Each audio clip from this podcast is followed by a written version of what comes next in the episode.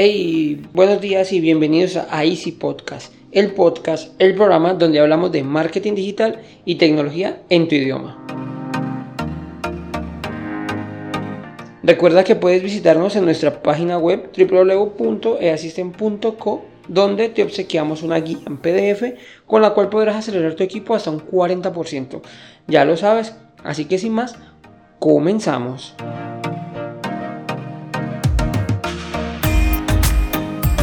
Recientemente se ha hablado muchísimo de las redes 5G, pero exactamente qué son estas nuevas redes, esta tecnología, qué implica para nosotros como usuarios.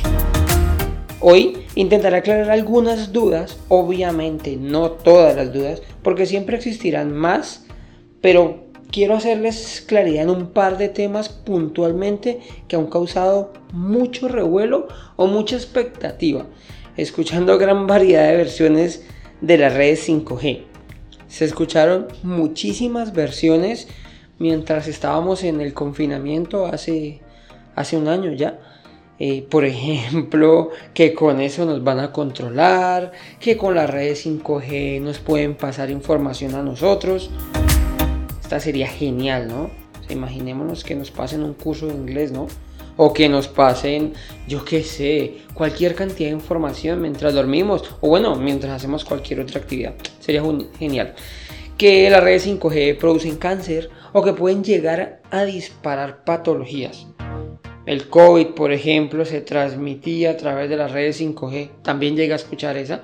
Muchas versiones se escuchaban, pero la verdad es que. Ojalá aquí, por ejemplo, donde estamos grabando este podcast, que es en Colombia, tuviésemos las redes 5G. Eh, ¿Por qué? Pues porque, porque las redes es un cambio, es un, significa un avance tecnológico muy importante en la tecnología móvil, ya que sería aumentar drásticamente, ya sería no es, aumentar drásticamente la velocidad de conexión y reducir los tiempos de respuesta de Internet. Básicamente vamos a tener una velocidad de conexión a internet muy alta. Como toda nueva tecnología, pues siempre tendremos personas o una parte de la población que se resiste o se resistirá al cambio. Esto sucede con todo, en una implementación de software, en un cambio de aplicaciones, en un cambio de, hardware, eh, no solo en las redes de internet, a lo, que quiero hacer énfasis. El ser humano tiene esa predisposición al cambio. Existen cinco etapas, voy a nombrar aquí pues rápidamente eh, de la resistencia al cambio. Este modelo se llama Kubler-Ross, no sé si se pronuncia así. Realmente eh, son las etapas del duelo, pero se aplican a, la del cambio. La primera es la negociación, perdón, es la negación, es la primera reacción y es pretender que el cambio no es necesario o no es posible hacerlo. La segunda, la ira, es cuando se percatan que el cambio se realizará a pesar de, no ser grato o no, no, estar de acuerdo con él. La tercera, la negociación, es cuando se, se demuestra el descontento, pero se intenta adaptarse a él. El cuarto, el cuarto es la depresión, que es cuando sientes que ya no puedes hacer nada porque el cambio va a ser inminente, se va a quedar. Y pues por último, la aceptación que es adaptarse y aprender de la mejor manera que, que este cambio llegó para quedarse. Esto es, eso es con todos y siempre por eso intentamos, eh, siempre por eso es el rechazo, ¿no? Y normalmente nos quedamos con la primera versión, que es la negación. Y realmente toma ventaja la negación porque nadie se toma la molestia de investigar qué es lo que sucede Sigo con el caso puntual en pandemia en, la ciudad donde, donde estamos, en Cali, Colombia.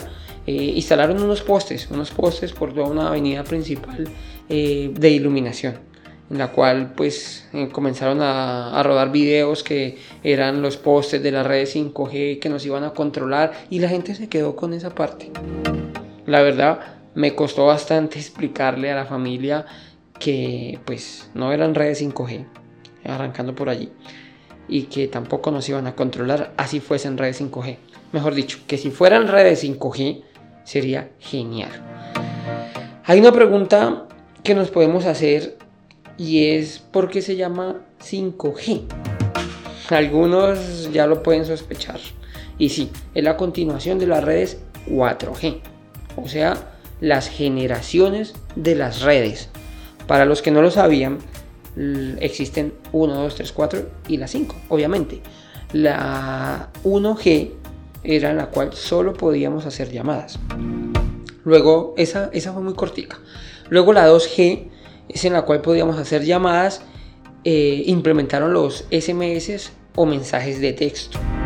Luego la 3G, eh, con la tecnología de 3G ya podíamos hacer, pues no solo hacer las llamadas, enviar mensajes de texto, aquí ya se incorporan los datos a los teléfonos inteligentes. Este realmente fue un cambio muy importante en la tecnología. No lo confundamos con las velocidades, no, son las generaciones. Luego eh, la 4G, que ya contiene todas las anteriores llamadas, mensajes, datos, pero la gran novedad con la tecnología 4G es el ancho de banda con el que ya trabajamos, que es con el que trabajamos actualmente, en el cual podemos realizar transmisiones en streaming, o sea, transmitir audio y video en tiempo real o la realidad aumentada. Con las redes 5G o de quinta generación se ampliará muchísimo el ancho de banda hasta alcanzar los 10 GB por segundo. Bueno, ¿y esto qué significa? Para que nos hagamos una idea, una película que hoy podemos descargar en 4G en cuestión de minutos, no sé, 15, 20 minutos, no sé, 40 minutos, dependiendo eh, la la película, perdón, lo podemos realizar en segundos. Pero esto no solamente sirve pues para ver películas o para descargar películas. Realmente las aplicaciones que tiene la tecnología de 5G son importantísimas en muchos ámbitos. Recientemente se, realizó una intervención quirúrgica teleasistida en Barcelona, pues ya que los tiempos de latencia son imperceptibles para el ser humano. Prácticamente lo que veías era en tiempo real esto hace que sea un cambio muy, muy, muy importante en la tecnología. Bueno, pero realmente esta parte yo creo que a nadie le preocupa porque pues está la parte genial de la tecnología 5G, ¿no? A todos nos interesa poder hacer todo muchísimo más rápido. La parte que sí preocupa son los rumores en los que dicen que tiene afectaciones a la salud. Esto se ha escuchado también bastante. La OMS calificó las redes 5G en la categoría 2B.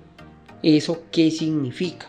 Eso significa que es una categoría muy genérica en la cual, pues para que nos hagamos una idea, en esa misma categoría eh, se encuentra el café. O sea, lo, según la OMS, el mismo daño que pueden ocasionar las redes 5G no lo puede ocasionar una taza de café. La OMS afirmó, les dejo un fragmento textual donde decía, los estudios realizados hasta la fecha no indican que la exposición ambiental a los campos de RF o radiofrecuencia aumenten el riesgo de cáncer o de cualquier otra enfermedad. Esto es lo que afirma la OMS. La verdad es que esta tecnología pues ha traído mucho de qué hablar pero es un avance muy importante en la generación de la conectividad y créanme que traerá más beneficios que desventajas.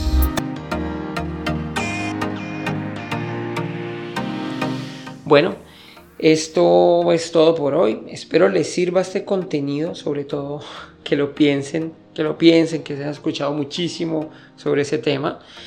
Eh, pero antes quiero que nos ayuden a mejorar y nos envíen cualquier duda o inquietud a mi correo andres.easisten.com.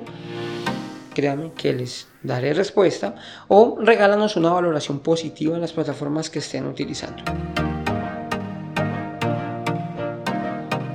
Sin más, les deseo una feliz semana. Muchas gracias y recuerdan que un viaje de mil kilómetros comienza con un primer paso. Chao, chao.